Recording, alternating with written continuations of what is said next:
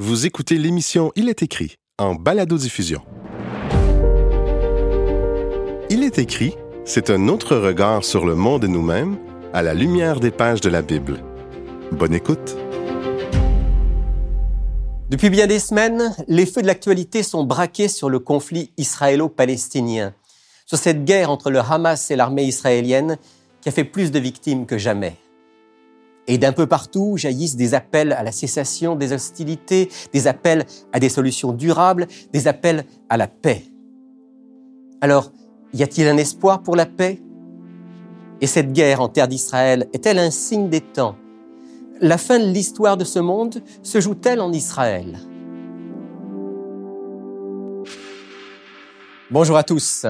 On va donc parler aujourd'hui dans Il est écrit de ce sujet dont on parle depuis des semaines, c'est presque le sujet euh, du moment, ce conflit entre euh, Israël et, les Palestiniens, entre l'armée israélienne et le, Hamas, euh, ce conflit qui a fait des, des milliers de morts, ce conflit dans lequel les uns et les autres prennent parti, dans lequel les chrétiens eux-mêmes souvent sont, impliqués, et c'est une des raisons pour lesquelles on a choisi de parler de ce sujet aujourd'hui, parce que quelque part, ça a un lien aussi avec la vision euh, religieuse euh, de ce monde.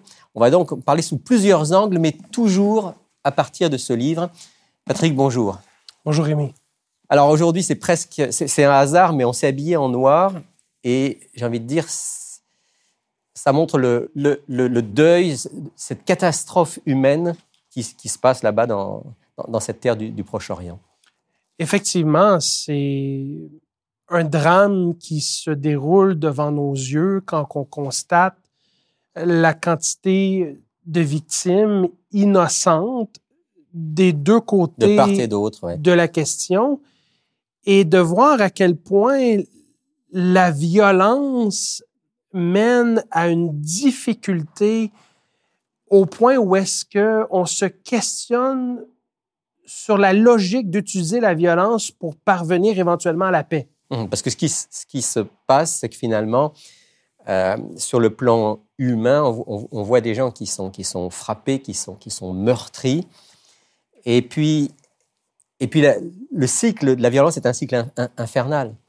Hein, et c'est peut-être l'un des premiers points. Bon, d'abord, exprimer qu'on a beaucoup de sympathie et qu'on est profondément touché par la, par la douleur humaine euh, dans cette région, mais aussi rappeler que finalement, la, la violence entraîne la violence, c'est un cycle infernal. Exactement. Et en tant que chrétien, je crois que nous avons une responsabilité devant Dieu d'être des acteurs et même des ambassadeurs qui incarnent la philosophie du Christ, donc qui en est une, de faire la promotion de la paix à tout prix, à tout point de vue. La paix doit être euh, incarnée, doit être verbalisée. Alors, il doit y avoir, en quelque sorte, dans ce conflit, des acteurs internationaux de part et d'autre qui élèvent la voix et qui appellent à la paix, qui appelle au dialogue et à la possibilité de communiquer de part et d'autre pour trouver une solution qui va minimiser les dommages et la catastrophe humaine et la crise humanitaire qui se dessine devant nous.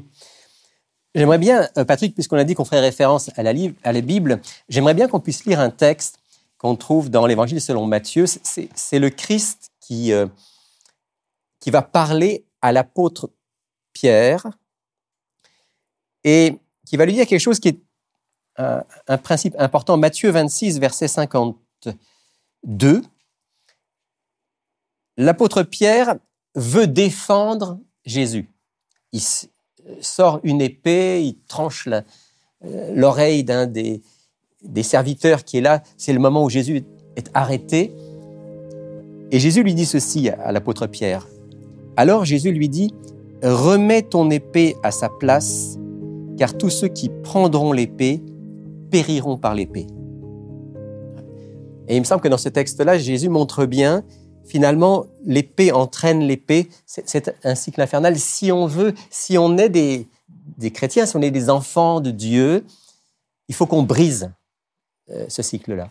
Il faut qu'à un moment, comme Jésus lui-même va le faire, il va accepter finalement de, mourir. Il, il va le dire d'ailleurs à un moment, si je me battais pour un royaume de ce monde, mes, serviteurs seraient battus avec moi, mais, je, donne ma vie parce que c'est le seul chemin, c'est le chemin de, la non-violence, c'est le chemin finalement de, de l'amour.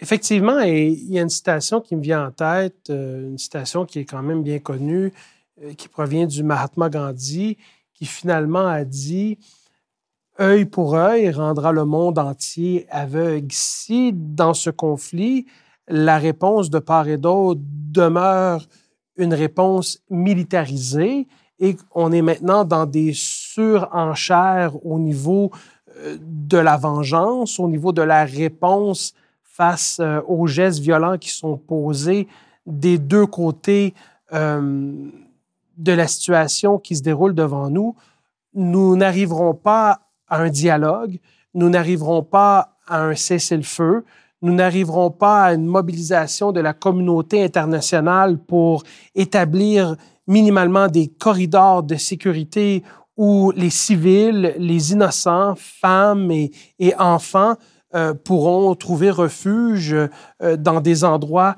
euh, sécuritaires. Nous n'arriverons pas non plus à être capables d'avoir un discours où euh, les deux parties seront prêts à s'écouter mutuellement et à trouver une voie de passage. Cela fait euh, des décennies qu'on est dans un conflit dans cette région du monde. Et moi, ce qui me fait peur et ce qui me dérange fondamentalement, c'est qu'il y a une partie de ce conflit qui est nourrie par des interprétations erronées des prophéties bibliques.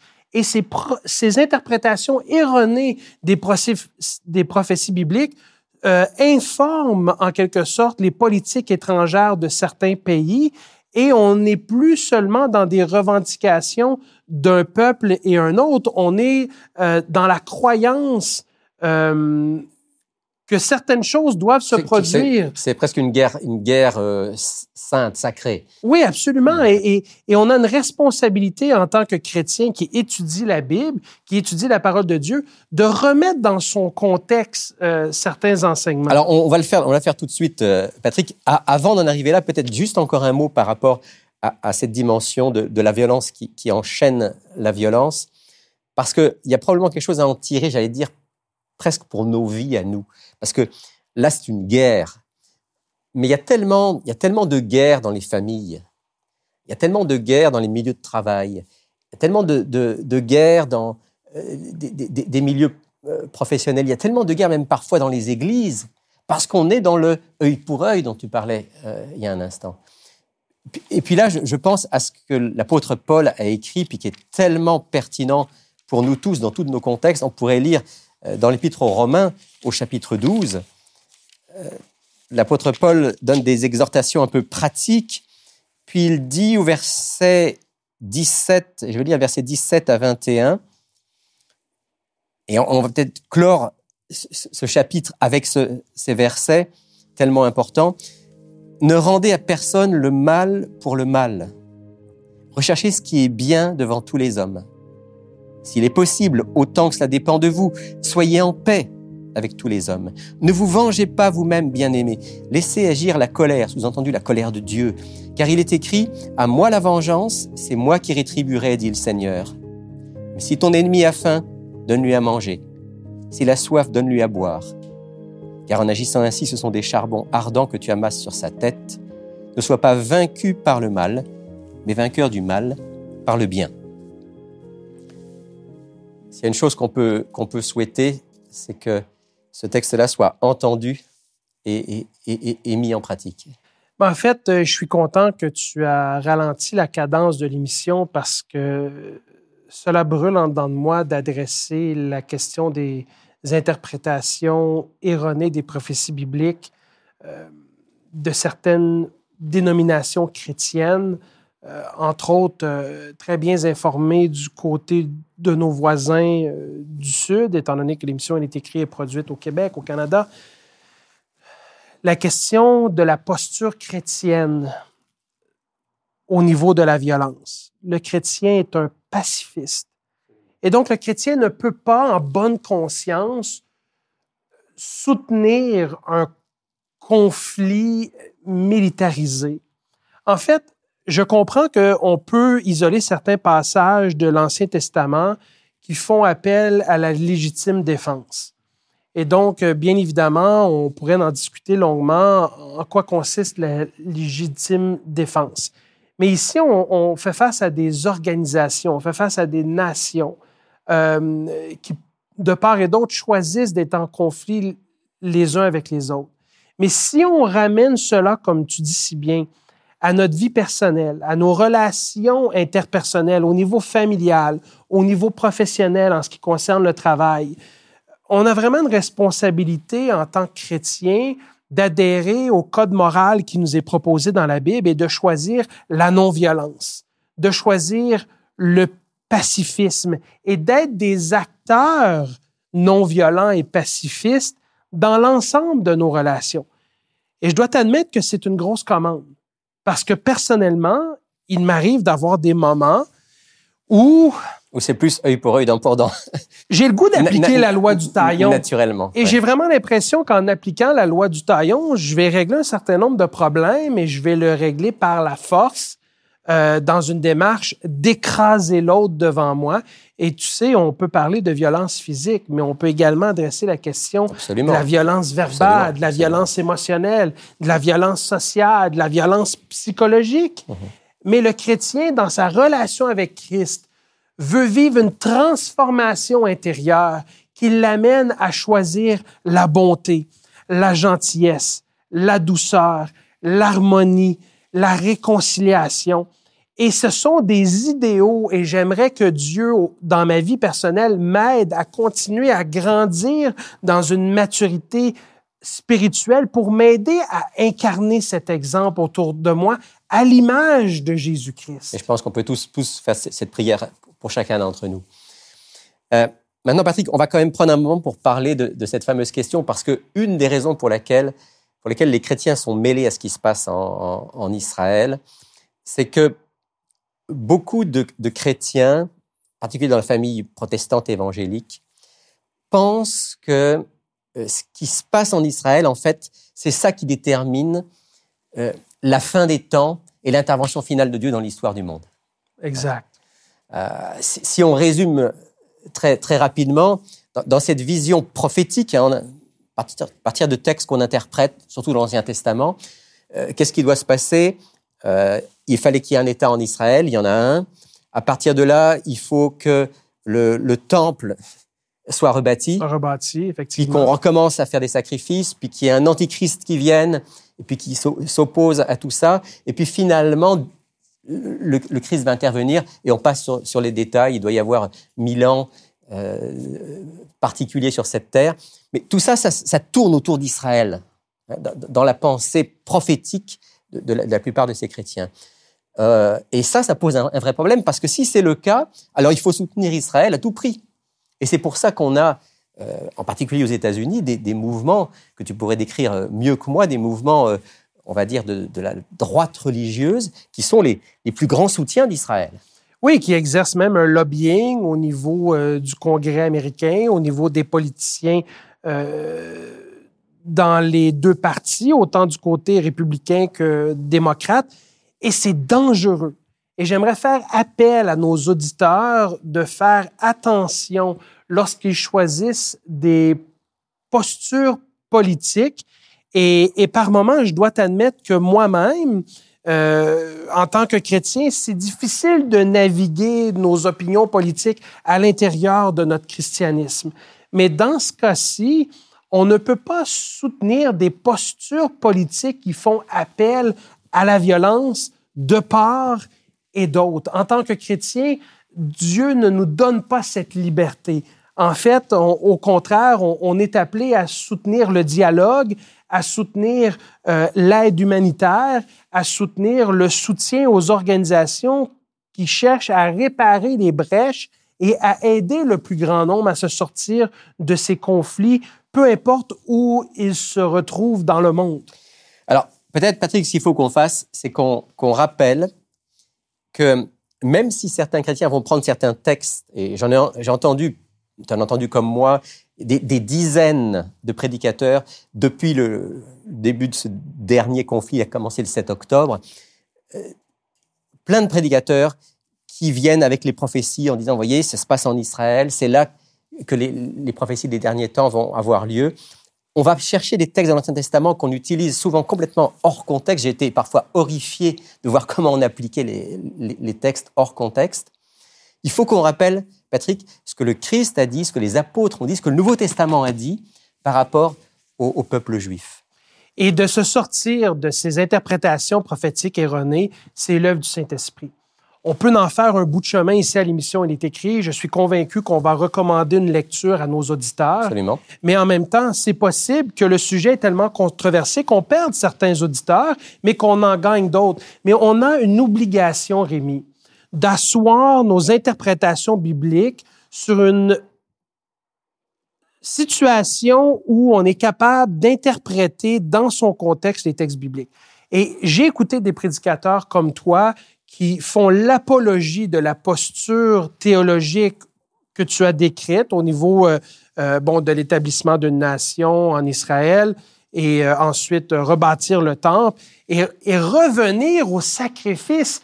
Imagine-toi, Rémi, on est rendu au point où est-ce que on, on croit sincèrement, en toute authenticité, qu'on doit recommencer à sacrifier euh, des animaux Ouais. pour plaire à Dieu, alors que le sacrifice ultime, il est déjà venu dans la personne de Jésus-Christ. Alors, alors, on va lire quelques textes, Patrick, parce qu'il faut bien qu'on montre ça euh, par rapport à ce que dit le Nouveau Testament. D'abord, euh, un texte qui montre clairement que dans la, la, pensée du Christ et des apôtres, avec tout le respect qu'on doit avoir pour le peuple juif, parce que Dieu a toute une histoire avec eux, et c'est grâce à eux qu'on a ce livre en particulier. Euh, Aujourd'hui, euh, le peuple de Dieu n'est pas centré sur, Israël, il n'est pas centré sur le, le peuple juif, il est, il est partout. Dans l'Épître aux Galates, je vais te demander de, lire, si tu veux bien, euh, Patrick, Épître de Paul aux Galates, chapitre 3, et si tu veux bien lire, versets 26 euh, à 29. Galates chapitre 3, les versets 26 à 29, et nous lisons, Car vous êtes tous fils de Dieu par la foi en Jésus-Christ. Vous tous qui avez été baptisés en Christ, vous avez revêtu Christ. Il n'y a plus ni juif, ni grec. Il n'y a plus ni esclave, ni libre. Il n'y a plus ni homme, ni femme, car vous êtes un en Jésus-Christ. Et si vous êtes à Christ, vous êtes donc la postérité d'Abraham, héritier selon la promesse. Donc là, l'apôtre Paul, qu'est-ce qu'il nous dit? Vous êtes héritier selon la promesse, vous êtes de la descendance d'Abraham. Toi et moi qui ne sommes pas juifs, en tout cas pas que je sache, euh, du, du, point de vue du sang, nous sommes Israël d'un point de vue spirituel. Nous faisons partie de l'Israël spirituel qui regroupe et les juifs et les non-juifs dans une même famille spirituelle. Oui, et les discours que j'entends de la droite chrétienne, en fait, c'est de dire que, d'une certaine façon, Dieu aurait un favoritisme envers un peuple plutôt qu'un un autre. Et la réponse est catégorique. La réponse, c'est non. Dieu ne favorise pas un peuple plus qu'un autre. Il aime, Dieu, il aime chacun. Dieu aime chaque être humain à part entière et Christ a donné sa vie autant pour l'Israélien que le Palestinien. Et c'est dangereux de tomber dans ces formes d'interprétation euh, biblique parce que notre, notre religiosité ensuite est teintée d'une posture politique qui nous éloigne de l'enseignement propre de Jésus-Christ. Absolument. Par rapport au temple, puisque au, cœur de la pensée euh, prophétique de, des personnes qui ont cette euh, position-là, il y a l'idée que le temple doit être rebâti. J'aimerais qu'on rappelle quelque chose d'important, c'est ce que dit l'Épître aux Hébreux. Euh, dans, le chapitre 8, les, les, deux premiers versets de, de cet épître du Nouveau Testament, l'apôtre dit ceci. Or, voici le point capital de ce que nous disons. Point capital. Nous avons un souverain sacrificateur qui s'est assis à la droite du trône de la majesté divine dans les cieux. Il est ministre du sanctuaire et du véritable tabernacle dressé par le Seigneur et non par un homme. Euh, autrement dit, il y a bien un temple qui est important aujourd'hui. Mais c'est pas à Jérusalem. J'ai envie de dire que même s'il y avait un temple qui était rebâti à Jérusalem, je ne sais pas si ça arrivera ou pas, ça n'aurait pas de signification prophétique. Parce qu'à l'heure actuelle, le seul temple qui compte, c'est le sanctuaire céleste. C'est celui qui est dans les cieux et c'est celui dans lequel Christ se trouve et est en train d'intercéder pour l'humanité. Et en fait, j'ai de la difficulté à concevoir ce désir profond de vouloir garder nos regards sur l'État d'Israël et Jérusalem. Je peux comprendre et, je n'ai pas eu la chance de visiter ces endroits. Mais j'ai la conviction qu'en tant que chrétien, étant donné que j'ai étudié la Bible, étant donné que je suis euh, au courant des récits bibliques, que d'y aller en qualité de visiteur, de touriste et de voir les lieux. Là où étaient Jésus et les apôtres et les, et, les prophètes. Certainement que cela va faire naître en moi euh, euh, certaines expériences euh, de rapprochement avec Dieu. Je, peux comprendre comment un lieu physique peut avoir un impact sur un rapprochement et, peut-être donner des images et venir mieux informer euh, ma lecture de la Bible. Puis on peut comprendre aussi, Patrick, que, que, les Juifs qui ont été pendant des, siècles et des siècles répartis partout aient besoin d'une terre, se retrouvent dans cette terre. On peut, comprendre ça. Mais, là, on n'est pas dans la dimension du, plan prophétique de Dieu. Non, parce que si on se fie à l'épître de Paul euh, à l'Église qui est en Galatie, aux chrétiens qui s'y trouvaient, autant le juif, et dans ce cas-ci, si on veut euh, actualiser le mhm. récit biblique, que le Palestinien doit recevoir Christ comme sauveur et Seigneur de sa vie, vivre une transformation euh, par l'Esprit de Dieu et se conformer aux attentes de Dieu dans euh, la Bible. Et parmi ces attentes, c'est un appel au pacifisme et à la non-violence. Être des, des, disciples du Christ, donc de, de, de nous comporter, de vivre comme lui euh, a, vécu. Puis, tu vois, Patrick, je pense aussi à, cette ville symbolique de Jérusalem que tu as mentionnée. Bon, moi, j'ai eu le privilège d'y aller une fois. Puis, c'est vrai que c'est extrêmement intéressant. Puis, il y a des choses sur le plan historique et sur le plan biblique qui nous reviennent.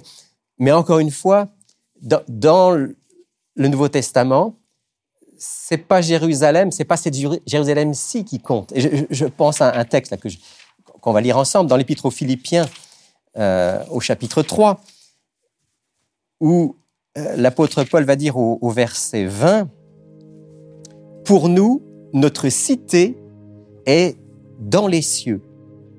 De là, nous attendons comme sauveur le Seigneur Jésus-Christ, qui transformera notre corps humilié en le rendant semblable à son corps glorieux, par le pouvoir efficace qu'il a de s'assujettir toutes choses. Mais en fait, dans tout ça, on voit que Dieu nous appelle à tourner le regard vers les cieux, tourner le regard vers Jésus, tourner le regard vers notre Créateur et de ne pas avoir notre regard sur des emplacements géographiques ici-bas mhm. et d'attacher une valeur théologique et prophétique à ces emplacements. Mhm. Parce que tout se passe au niveau spirituel. Le juif, selon la Bible, c'est le juif qui est circoncis dans son cœur par l'Esprit de Dieu. Mhm. Donc, nous faisons partie, ceux qui avons accepté Christ, de cet Israël spirituel. Mhm. Et notre domaine, notre citoyenneté, notre appartenance n'est pas à cette Jérusalem terrestre et à l'État d'Israël. En fait, notre appartenance, c'est à la nouvelle Jérusalem. Jérusalem céleste, celle qui vient. Exactement, ce nouveau monde, cette nouvelle nouvelle terre, ces nouveaux cieux que Dieu prépare pour ceux qui l'aiment. Alors Patrick, on pourrait encore parler longtemps, on arrive au, bout de notre temps. Je voudrais quand même dire à, nos auditeurs qu'on a un petit livret euh, qui leur est proposé s'ils veulent en, profiter gratuitement. Ils peuvent le trouver euh, sur notre site en, format PDF. Ils peuvent aussi le commander s'ils veulent en, format papier. Euh, c'est un, petit livret qui s'intitule Israël, et les prophéties du temps de la fin. Et, ça permet de faire la part des choses, on n'a pas pu aller dans le détail, de montrer comment on peut utiliser les textes de l'Ancien Testament et comment on ne peut pas les utiliser. Et en fait, on arrive à, cette conclusion qui est celle que tu viens de donner, à savoir que oui, Israël a un rôle dans le plan de Dieu, mais aujourd'hui, notre regard doit être tourné vers le Christ, vers le temple céleste et vers la nouvelle Jérusalem. Donc, euh, on, va inviter nos auditeurs à, profiter de, cette offre. Et puis, euh, on va terminer par la prière ensemble, si tu veux bien, pour, pour que Dieu mette la paix dans nos cœurs. Tout à fait. Père du ciel, tu as entendu notre conversation bien imparfaite, mais tu sais à quel point nous voulons être fidèles à ce que Jésus a été, à ce qu'il nous a montré, à son enseignement. Permets Seigneur que la paix soit dans chacun de nos cœurs, que nous soyons des instruments de paix dans ce monde. Et prépare-nous pour te rencontrer bientôt et pour être avec toi dans cette nouvelle Jérusalem que tu nous promets. T'en prions en ton nom. Amen. Amen.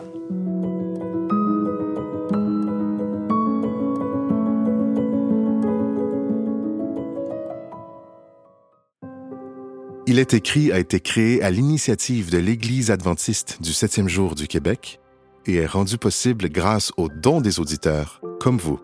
Vous pouvez soutenir Il est écrit en visitant ilestécrit.tv. Je suis absolument persuadé que cette émission va provoquer bien des réactions et on les attend. Alors n'hésitez pas, n'hésitez pas à nous téléphoner, n'hésitez pas à nous écrire, à envoyer euh, vos messages, vos courriels. Mais quoi qu'il en soit, pour cette nouvelle semaine, j'aimerais vous inviter à faire de ce livre encore la base de votre réflexion et de votre méditation. Parce que, comme je vous le rappelle chaque semaine, il est écrit, L'homme ne vivra pas de pain seulement, mais de toute parole qui sort de la bouche de Dieu. Cette émission était animée et préparée par Rémi Ballet, Patrick Dupuis, avec Daniel Vuillaume à la réalisation Franco Valentino à l'enregistrement et la post-production sonore et Lydia Matveev à la script édition et télésouffleur. Laissez-nous vos commentaires, questions et suggestions sur ilestécrit.tv. Si vous avez apprécié ce balado, partagez-le.